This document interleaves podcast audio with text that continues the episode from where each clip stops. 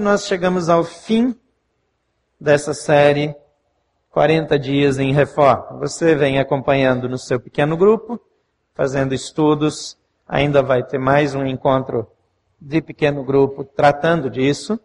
E na próxima semana ainda você, essa semana nós tivemos problemas para atualizar o site, mas na próxima semana você vai receber o restante do, das meditações que é, faltaram essa semana.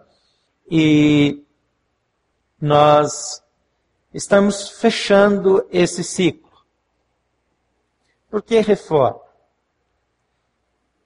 Construções antigas tinham aqueles canos de cobre que desciam água. Lembram disso? Com os anos, aquilo foi criando ferrugem, foi mantendo resíduos e a água parou de passar. Em alguns casos parou mesmo. Não faltou água na casa, mas ela não chegou onde tinha que chegar.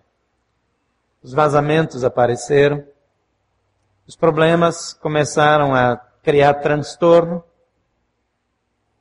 e uma revisão para permitir que essa boa água da vida chegue em todos os lugares, para que a energia chegue adequadamente em todos os lugares. Pode ser necessária de tempos em tempos. Deus quer que vivamos com o melhor da presença de Jesus.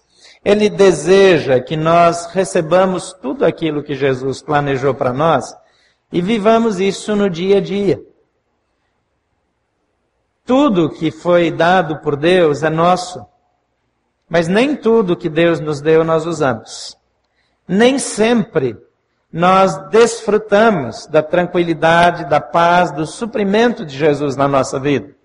E não é porque faltou alguma coisa da providência de Deus, é porque nós não aprendemos a receber, é porque nós não aprendemos a depender então nós queremos providenciar, nós queremos fazer, nós desejamos agir. E porque nós agimos, então nós não recebemos de onde nós deveríamos receber. Hoje, depois de caminharmos juntos e fazermos os ajustes devidos para bebermos da fonte da água da vida, para recebermos tudo aquilo que Deus tem e aprendermos a a nos regozijar na providência de Deus e aprendermos a repartir daquilo que nós temos da parte do Senhor. Eu quero falar com vocês sobre a conservação, sobre manutenção.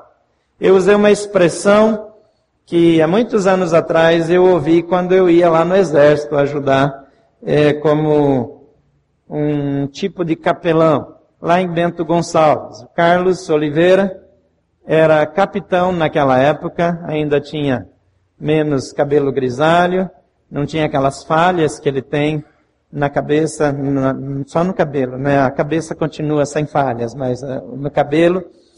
E era ainda um menino.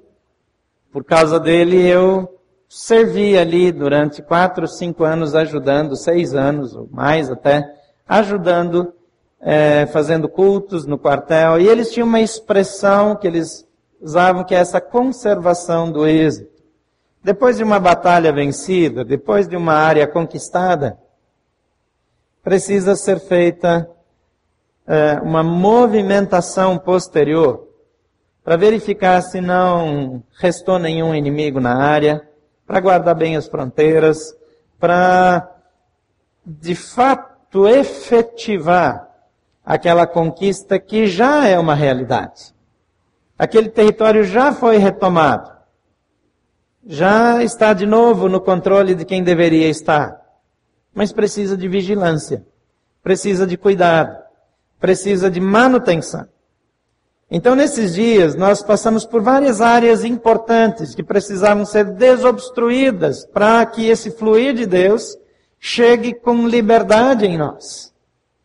Precisamos mudar o nosso hábito de recorrer sempre ao poço e aprender a beber da fonte, da água da vida, como ouvimos hoje de manhã. Mas agora, precisamos olhar para frente. A água está chegando. A força com que ela chega é melhor. A videira já foi podada. Os ramos que roubavam energia foram cortados. Agora tem ramos que vão produzir, mas eles precisam receber daquela seiva. Então, em primeiro lugar, deixa eu dizer para você, você recebeu um, um esboço aí, você desconsidera, foi um equívoco. Na hora da impressão, foi impresso da semana passada. Então, aconteceu, só foi descoberto depois que já estava na sua mão, então você pode é, é, desconsiderar e, e, nós vamos é, partir, continuar sem esse recurso. Então, em primeiro lugar, celebre a conquista. Eu não sei se você costuma celebrar as vitórias do dia a dia. Às vezes nós só celebramos as grandes vitórias. Mas as pequenas falhas nós valorizamos. Nós costumamos olhar para aquilo que não está bem. É muito fácil a nossa atenção ser roubada por algo que não está bem.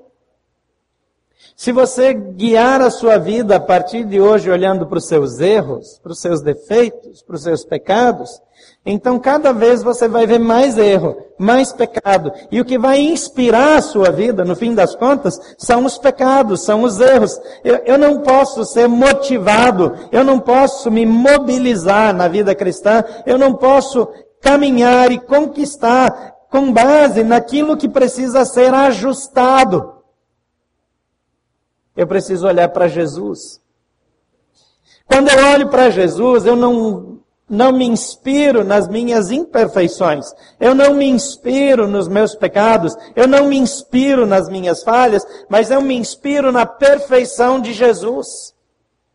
E quanto mais eu olho para Jesus, mais perto de Jesus eu me encontro. Quanto mais eu observo Jesus, mais eu faço as coisas parecido com Jesus. E eu vejo como ele se desloca, eu me desloco. Eu vejo como ele ora, e eu oro daquela maneira. E eu vejo como ele se relaciona com as pessoas, então eu me relaciono com as pessoas. Então, eu celebro a vitória, eu celebro a alegria, eu celebro a presença de Jesus, eu celebro a água da vida que vem para mim e me sacia, e a água da vida que, porque chegou em mim, chega nas outras pessoas. Isso é bênção de Deus e eu posso celebrar. Deus é um Deus que celebra. Lá em Gênesis, no capítulo 1, versículo 31, há um registro e Deus viu tudo o que havia feito e havia ficado muito bom. Passaram-se tarde e manhã e esse foi o sexto dia. Ele ainda nem tinha feito um homem aqui. Mas Deus celebra. Você celebra o resultado da presença de Jesus na sua vida? Ou você só chora e reclama quando as coisas vão mal? Aprender a celebrar as manifestações da presença de Jesus, as vitórias, as conquistas, aquela área que agora já se ajustou ao que é a imagem de Cristo. Nós estamos caminhando para sermos cada vez mais semelhantes a Jesus. E isso deve trazer alegria a cada conquista, a cada passo, cada mudança, cada nova etapa da nossa vida deve ser celebrada. Em Números 29, 12, na instrução da lei, na normatização aqui, havia a, a seguinte é, instrução. No 15 dia do sétimo mês, convoquem uma santa assembleia e não façam trabalho algum. Celebrem uma festa ao Senhor durante sete dias. A gente não tem esse costume de fazer festas tão longas.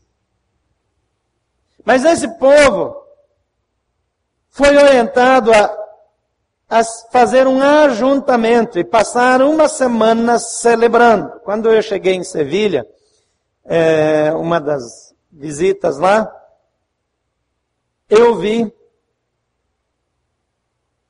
uma semana de feriado. Eu falei, como esse povo do mundo é maldoso dizer que o Brasil tem feriado demais. Você já teve feriado de uma semana no Brasil? Feriado de um dia é uma bobagem, gente. Feriado bom é de uma semana. O povo tem uma semana de feriado para fazer festa. A festa que eles fazem não é bem esse tipo de festa aqui, eles não estão celebrando ao Senhor. Mas depois que eu vi que nossos feriados não são de nada. Tem uns feriadinhos muito michurucas aqui. Uma semana de feriado. E aí eu perguntei se era só uma vez no ano que acontecia. Pelo menos Oswaldo me disse que não. Eu acho que são pelo menos duas vezes no ano que tem uma semana de feriado. Isso é um negócio bom demais. Quase que eu me tornei, pedi cidadania espanhola. É, só para ter direito a reivindicar os feriados. De fato, esse povo aqui, eles deveriam sair, deixar todas as atividades. Deixar a sua plantação, deixar o seu rebanho, deixar as coisas urgentes, importantes, para comemorar. Comemorar o que Deus já fez. Comemorar as bênçãos de Deus. Celebrar as verdades de Deus. Eu peguei esses dois versículos só a título de ilustração. Deus colocou um dia na semana que era o dia de descanso, mas era também o dia de celebrar. Deus trabalhou durante seis dias e ele olha para a sua obra e ele festeja e ele diz: valeu a pena, deu certo. Eu gosto do resultado do meu trabalho, agora eu vou descansar.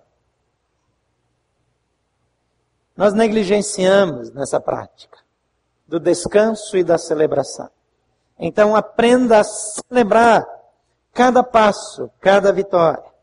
Segunda coisa, livre-se dos escombros. Quem já fez reforma sabe que isso é um problema. Aqui na frente da igreja, quando você chega aqui perto da, da nossa portaria, tem ali um montinho, um restinho de areia e um resto de, de brita não são escombros, mas tem o mesmo efeito visual.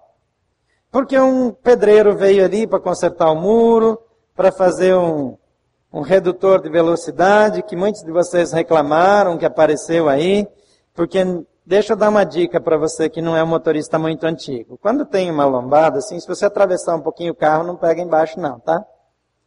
Sabe o que é? Estava entrando gente correndo tanto, fazendo uma manobra ali perigosa. E a gente estava com medo já de alguém ser atropelado ou até do carro entrar na, na ali onde fica o, o vigia.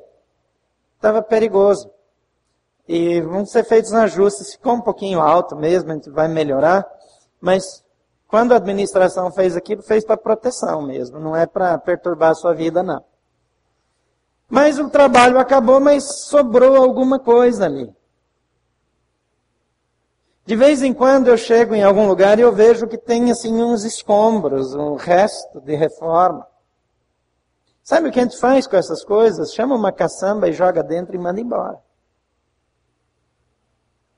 Eu entrei nas salas lá da, da Asa Norte, do campus da Asa Norte, e eu vi assim como nós somos criativos em guardar coisa que não presta.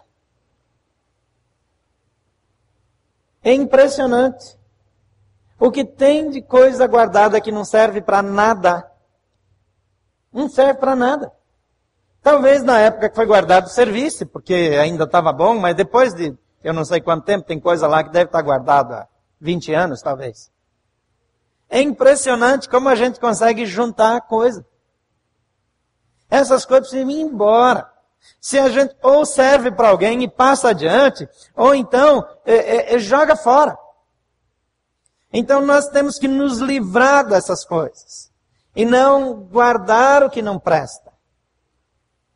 Quando Paulo fala sobre a nova vida, ele fala agora vocês precisam se despir da velha vida, despir dos velhos hábitos, despir do velho jeito. E essa roupa velha é igual esse povo que vai para a Cristolândia, que a gente tira da rua, do crack. Aquela roupa só serve para ser incinerada, ela não tem mais utilidade.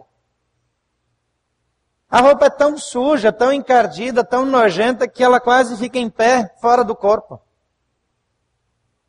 Quando vai ajudar um morador de rua desses a tirar essa roupa, gente tem que usar luvas cirúrgicas daquelas, porque Aquele negócio é tão contaminado, tão nojento, que não presta mais.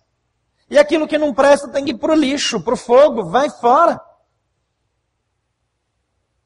Jesus diz que o ramo que não produz fruto, ele é cortado da videira e depois ele é incinerado. Não é isso que o texto está dizendo, mas é uma boa dica. Bota fogo nesse lixo, acaba com ele, se livra. Tem gente que guarda tanta, com perdão da palavra, tanta tranqueira em casa, que não serve para coisa nenhuma.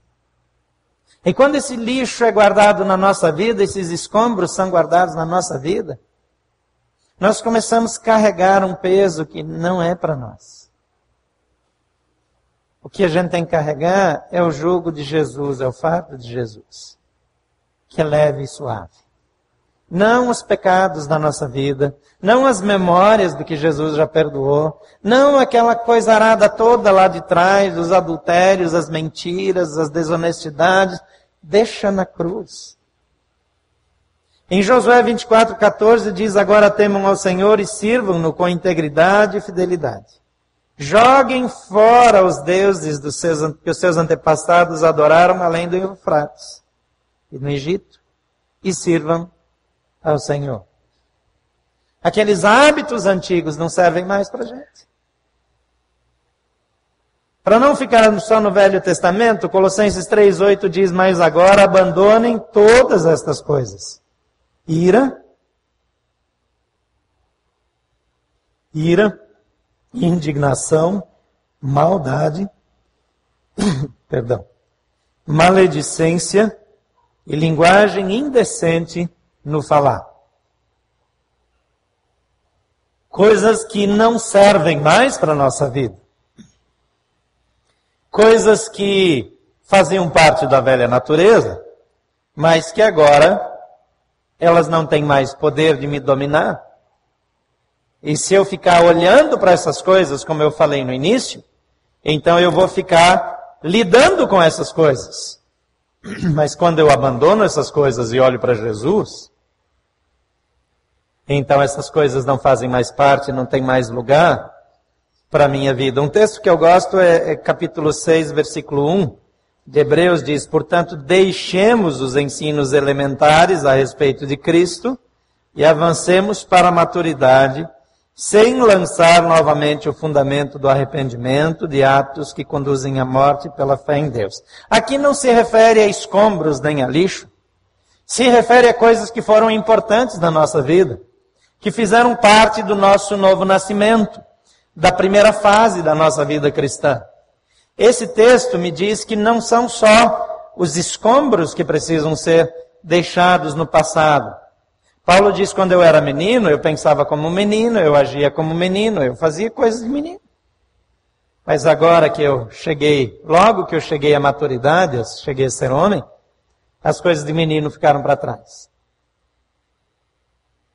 Não são só as coisas erradas que ficam para trás.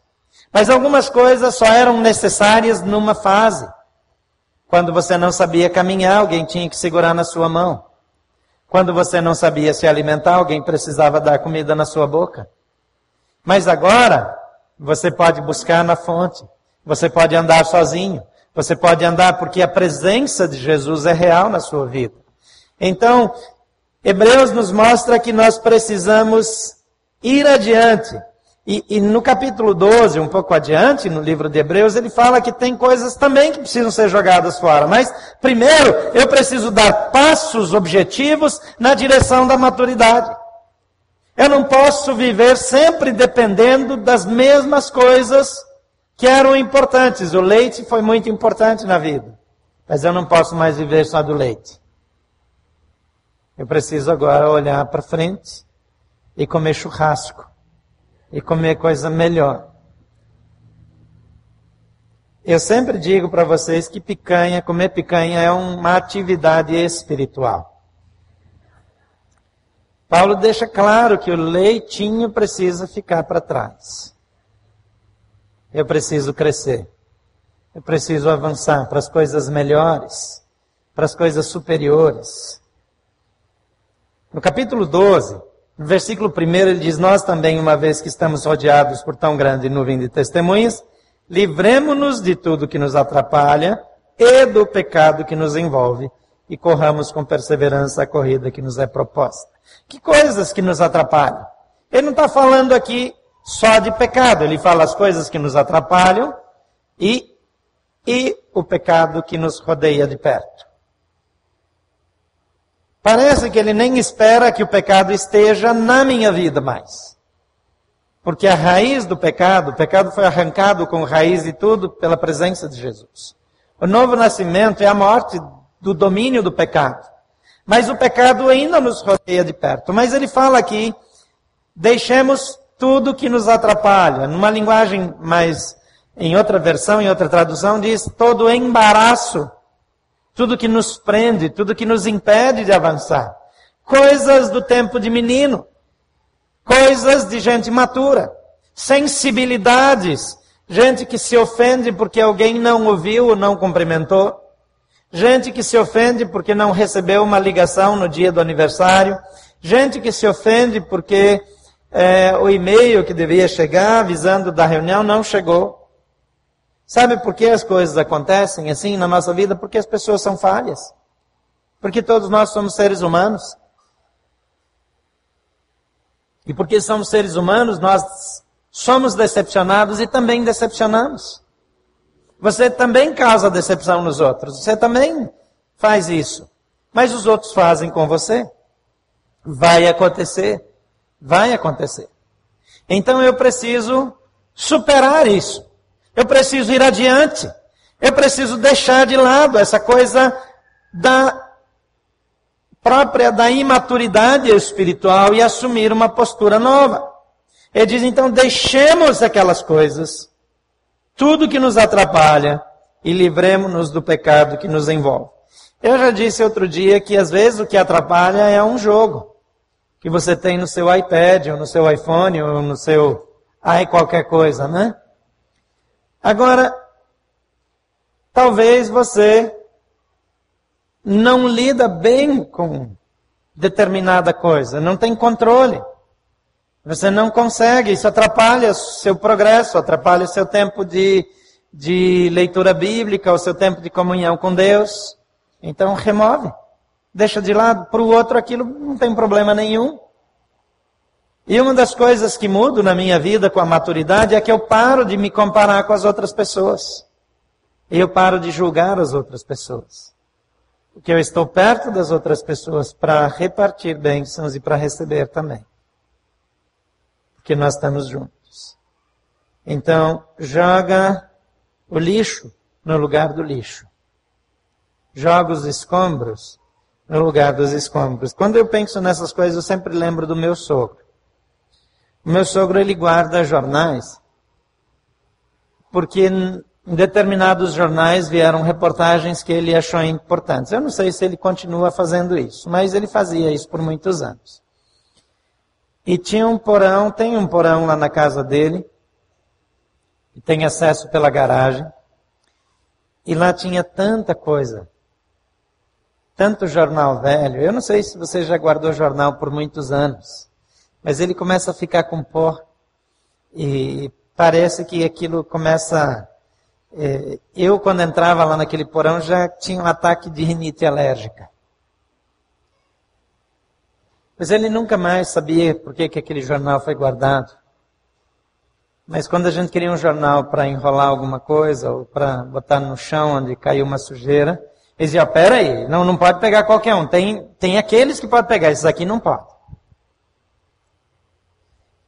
E ele guardou coisas, de vez em quando Tuca vai para lá e ela quase mata ele do coração. Porque quando ela começa a re, revisar as coisas que ele guardou, ele começa a ter um ataque de pânico, porque sabe que muitas coisas vão ir fora. Vocês sabem que algumas mulheres têm o dom de jogar coisa fora, né? Tem algumas que têm de guardar também. E aí ele que gosta de guardar todas as coisas fica com medo do que vai ser jogado fora. Se você não usou em cinco, seis meses, é bem provável que não vai usar nunca mais. Joga fora. Se livra daquilo. Terceiro lugar, mantenha o propósito da reforma em mente. Por que, que nós entramos em reforma? A reforma não é feita para acrescentar alguma coisa que falta. A reforma na vida de um cristão não é feita para incluir coisas que no passado não foram incluídas. Mas é feita para que os benefícios, a providência divina, chegue sem barreiras na nossa vida e da nossa vida flua sem barreiras para a vida das pessoas ao nosso redor. Nós somos melhores em desejar que as coisas cheguem sem barreira até nós. Nós somos mais hábeis em buscar as bênçãos de Deus. Nós gostamos de lembrar que nós fomos abençoados com toda sorte de bênçãos espirituais. Significa que tudo que eu preciso eu já tenho. Mas porque eu tenho não significa que eu uso, que eu uso fru. Tem mulheres que têm tantos sapatos, por exemplo, que elas nem conseguem lembrar de tudo que tem. Quantas mulheres aqui têm mais do que 20 pares de sapato? Levanta a mão. Mais do que 20. Não precisa ter vergonha, pode levantar a mão, pode ser sincero. Ah, tá melhorando, né? Tem bem mais do que eu imaginava. Pode baixar, deixa, deixa. Quanto tempo será que vai levar para usar mais do que 20 pares de sapato? Eu não vou perguntar quantas tem mais de 40, mais de 50, porque expõe demais, né? É tão comum ver mulheres com tantas roupas no guarda-roupa que nem consegue visualizar tudo que tem, tem um closet, tem que fazer reforma na casa para aumentar o tamanho do closet. E quando elas precisam sair, elas dizem: Eu não tenho nada para usar. Não tem nada para usar. Como assim? Acumular não resolve o nosso problema. Acumular mais não faz com que eu viva melhor, só me atrapalha mais na hora de escolher o que usar. Quando Deus me dá mais, não é para acumular, é para repartir. Então eu posso repartir, eu posso dar mais, eu posso repassar aquelas bênçãos. E é esse o princípio. Então sempre vai continuar chegando e sempre vai continuar saindo, mas na medida que sai, está chegando mais. E essa é a vida cristã. Então, eu não faço essa reforma para aumentar o meu lugar, para guardar mais coisa.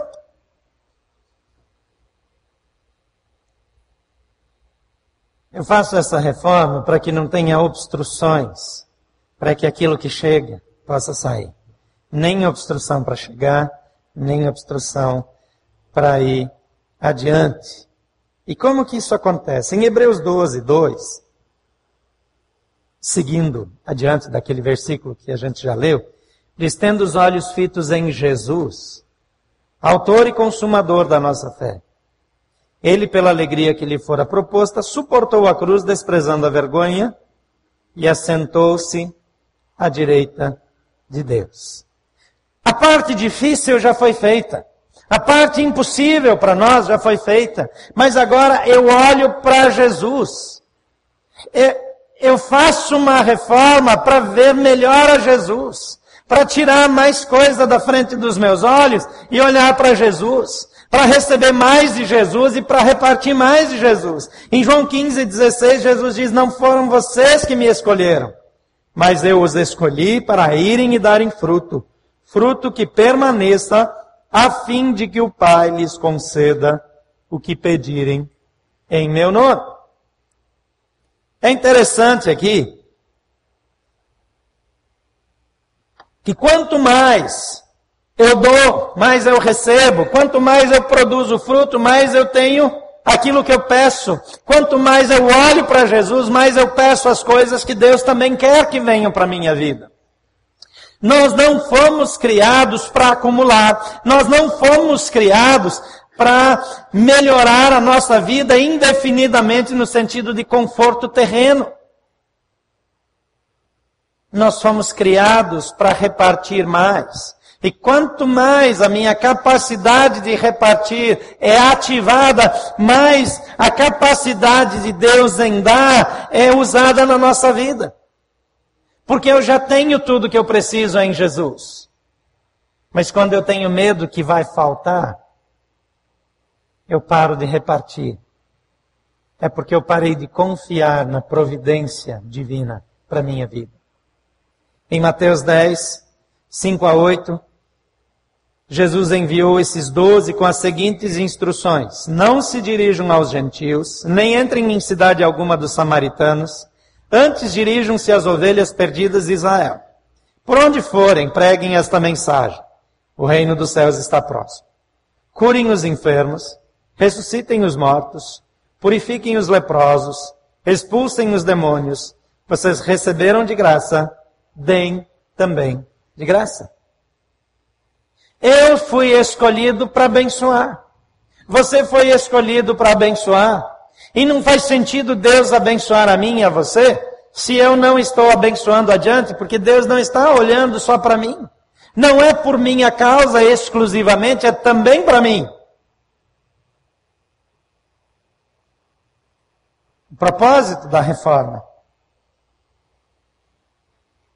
é melhorar a minha ação de curar os enfermos, de ressuscitar os mortos, de purificar os leprosos, de expulsar os demônios. Deus tem um propósito com tudo que Ele nos dá. Pastor Rick Warren escreveu o livro Uma Vida com Propósito. Ele já era um pastor conhecido. Estava numa igreja que ele mesmo plantou, mas que já era uma das maiores igrejas americanas. Ele não tinha mais problema com pagar a conta de luz e água no fim do mês, nem da igreja, nem da casa dele. Mas quando ele escreveu esse livro, em poucas semanas ele se tornou o livro mais vendido nos Estados Unidos. Depois ele se tornou o livro de não ficção mais vendido em todo o mundo. E depois, ano após ano, ele era o livro de não ficção mais vendido em, em, em 20, 30, 40, 50, até 60 países do mundo dois, três, quatro, cinco, seis anos seguidos. E de repente chegou um monte de dinheiro de, de, de, de. E agora ele disse que ele tinha que orar e, e dizer, Deus, para quê? O Senhor mandou isso. Eu não sou escritor, eu sou pastor. Eu não preciso nada que eu já não tenha. Qual é o seu propósito com tantos e tantos milhões de dólares? Qual é a sua intenção? Para que, que o senhor está mandando isso? Então ele separou um tempo com sua esposa para orar. Depois ele compartilhou com os amigos e a equipe mais próxima. E finalmente ele disse: Eu não preciso de absolutamente nada disso. E ele destinou tudo aquilo para aquilo que Deus havia criado. Ele repartiu aquele dinheiro basicamente em duas fundações, uma para apoiar pastores ao redor do mundo, dar treinamento, e outra para abençoar os países da África em condições maiores, em, com maiores condições de miséria. E eles identificaram os cinco grandes gigantes globais da desgraça, da miséria, fome, é, analfabetismo, as grandes epidemias, a falta de liderança, e eles começaram a olhar para aquilo e falar, então é para isso que Deus deu, então é isso que vai ser usado, esse dinheiro. Depois de alguns anos que ele já estava na lista dos homens mais poderosos do mundo, eu encontrei ainda dirigindo a mesma caminhonete velha, marrom, com a tinta meio já parecendo branquinho por baixo da tinta, porque ele não precisava de outro carro nem de outra casa. Tem alguns exemplos assim no mundo inteiro. Esse é um só que eu conheço mais de perto, mas tem vários. Porque Deus não nos deu para que a gente fique achando que é melhor do que alguém. E Ele não nos dá se nós não repartimos. Nosso corpo, a nossa vida, é um lugar de passagem das bênçãos de Deus. Não é o cemitério das bênçãos. Tem muito cristão que faz da sua vida o cemitério, o sepulcro da bênção. E o que chegar ali morre. É igual virar uma jarra de água na areia do deserto do Saara. Você acabou de derramar, você não vê mais nem umidade onde ela caiu. Porque em segundos desapareceu. Você não é um cemitério espiritual de bênçãos. Você é um canal. E as bênçãos precisam chegar e passar. Chegar e passar. Chegar e passar. E vai sempre chegar mais. E sempre vai passar mais. Porque eu sou um, um duto, um canal do amor de Deus. Paulo declara em Atos 20 e 24: Todavia não me importo, nem considero a minha vida de valor algum para mim mesmo. Se tão somente puder terminar a corrida e completar o ministério que o Senhor Jesus me confiou de testemunhar do Evangelho da graça de Deus. Por que, que ele pode dizer isso? Porque a mente dele, porque a, a expectativa dele não era nesse mundo, era no outro. É na eternidade. A nossa vida verdadeira não é aqui, é lá. Nós estamos aqui para ser um canal, para ser um instrumento, para ser um fornecedor, um, um distribuidor das bênçãos de Deus. No Brasil, os distribuidores ganham mais dinheiro que os produtores, né? Nós somos distribuidores da benção de Deus. Nós recebemos do produtor e distribuímos para todas as pessoas. E a nossa vida tem que servir a esse propósito até o último dia. Nessa semana, três pessoas com ligações com a nossa igreja, diretas ou indiretas, partiram. O Wanderson, que trabalhou conosco aqui no som, um exame de sangue de rotina, descobriu uma leucemia, que inicialmente foi divulgada como uma uma bobagem, uma coisa que não deveria preocupá-lo, inicial. 30 dias internado, os médicos descobriram que a quimio não fez efeito nenhum. E eu e o pastor Edson estivemos com ele, e oramos com ele poucas horas depois que nós saímos de lá. Ele foi entubado, colocado em coma, do qual ele não voltou mais. Durante três minutos ele falou sobre, na última conversa que nós tivemos, ele falou sobre o mal-estar que ele estava sentindo. Ele disse, pastor, estava bem. Eu não tinha, não sentia nada. Mas agora eu sinto dores no peito, me falta ar, ele estava com sinais de agonia. A gente que vai em tantos hospitais e vê tanta gente prestes a partir, os sinais estavam lá. Mas durante os outros 30, 40 minutos que nós conversamos, ele falou sobre esperança. Falou das pessoas com quem ele compartilhou de Jesus no hospital. Falou sobre os propósitos de Deus na vida dele, sobre o crescimento espiritual dele. E três minutos ele falou sobre a dor e sobre a agonia. E pouco mais adiante, a dor e a agonia passaram. E agora ele está com Jesus. Morrer é algo que nós não podemos evitar. Mas até o último minuto, precisamos estar sendo canais.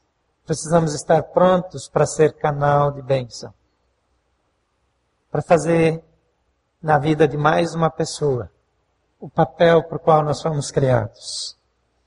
Em quarto lugar, programe revisões periódicas. Quando a gente muda um